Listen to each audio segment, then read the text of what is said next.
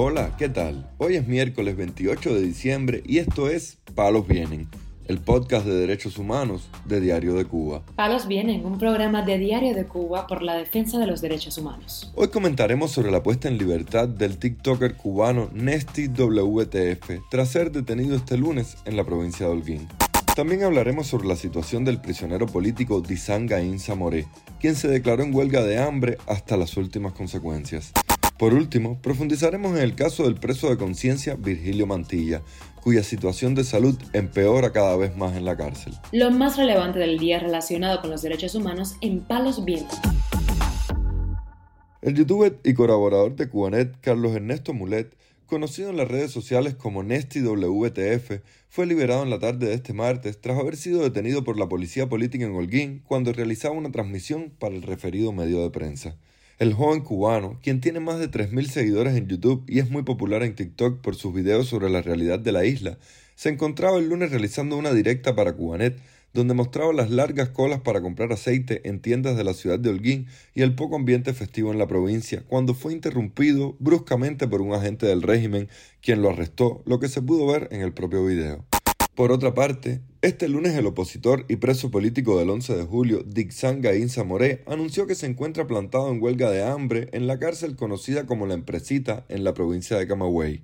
Su hermana, Disney Azahares Moré, dijo a Radio Televisión Martí que su hermano está exigiendo su libertad condicional o inmediata y que según le informó a través de una llamada telefónica llevará la protesta hasta las últimas consecuencias. Mi hermano está plantado desde ayer, él decide plantarse porque él está pidiendo su libertad condicional o su libertad inmediata y dice que va a llevar esta huelga hasta las últimas consecuencias desde ayer. Él me llamó, cuando una persona ya deja de comer no, no te comunican nada. Él exige su libertad inmediata o su libertad condicional. Él exige eso y si no, él dice que va a llevar esto hasta las últimas consecuencias. Él exige su libertad condicional o su libertad, porque él me lo dijo, cuando pasen 20 días mi huelga, yo no voy a querer nada, voy a querer mi libertad completa y si no voy a ir hasta las últimas consecuencias, pero esto va a ser un estallido grande. Esta gente van a saber un golpe que hace mucho tiempo que a ellos le hace falta que no se le ha dado. Y están está preso por salir de 11 de julio a las calles, porque ya eso venía desde antes, y están es activista del Paco, debe estar todavía en porque yo estoy esperando para saber si me han trasladado o no. En los últimos días otros presos han denunciado que Gaín Zamoré tiene restricciones para realizar las llamadas telefónicas debido a su activismo ya que ha denunciado desde el interior de la prisión las condiciones alimenticias y la falta de atención médica, además del abandono total con los presos en la cárcel.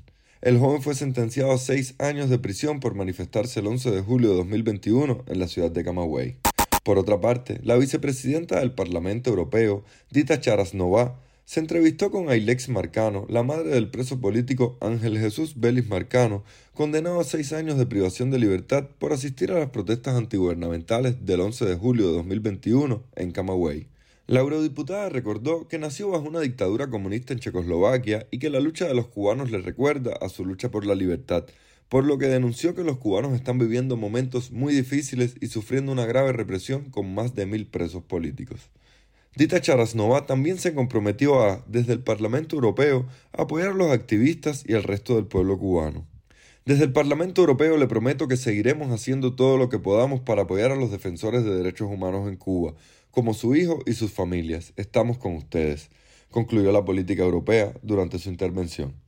La charla formó parte de una serie de entrevistas coordinada por la organización Cuban Prisoners Defenders de personalidades políticas internacionales a madres de personas encarceladas por participar en las manifestaciones del 11 de julio en Cuba.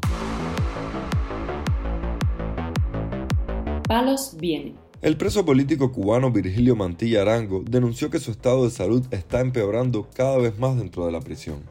En un audio difundido por el Observatorio Cubano de Derechos Humanos, Mantilla dijo que entre los medicamentos que le están suministrando las autoridades carcelarias incluso pudieron haber introducido algún tipo de virus, pues su salud, en lugar de mejorar, hace todo lo contrario.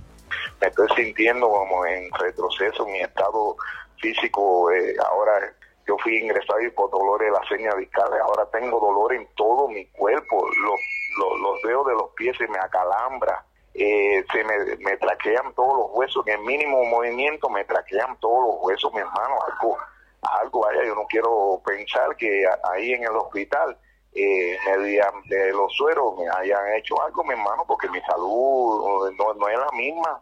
Mi estado biológico no es lo mismo antes de yo ir para allá. Yo fui por etnia discales porque ahora me tiene que doler todos los huesos, porque ahora me tiene que traquear todos los huesos porque ahora se me acalambra todos los pies, los dedos de los pies, mi hermano. ¿Tú, tú sospechas, Virgilio, de que en los sueros que te pusieron por el problema de, los dolores de la columna y eso te hayan puesto algo? Creo sí, porque ya mi estado de biológico no es el mismo cuando yo fui al hospital, no es lo mismo, y tiene que ser algo, y yo soy joven, yo soy fuerte, yo fui deportista. Mantilla, quien se desempeña como líder de la Unidad Camagüeyana por los Derechos Humanos, fue encarcelado en el año 2021 debido a su activismo contra el régimen de la isla por lo que cumple una condena de tres años y tres meses de privación de libertad por el presunto delito de daño a la propiedad, debido a la colocación de carteles en la vía pública.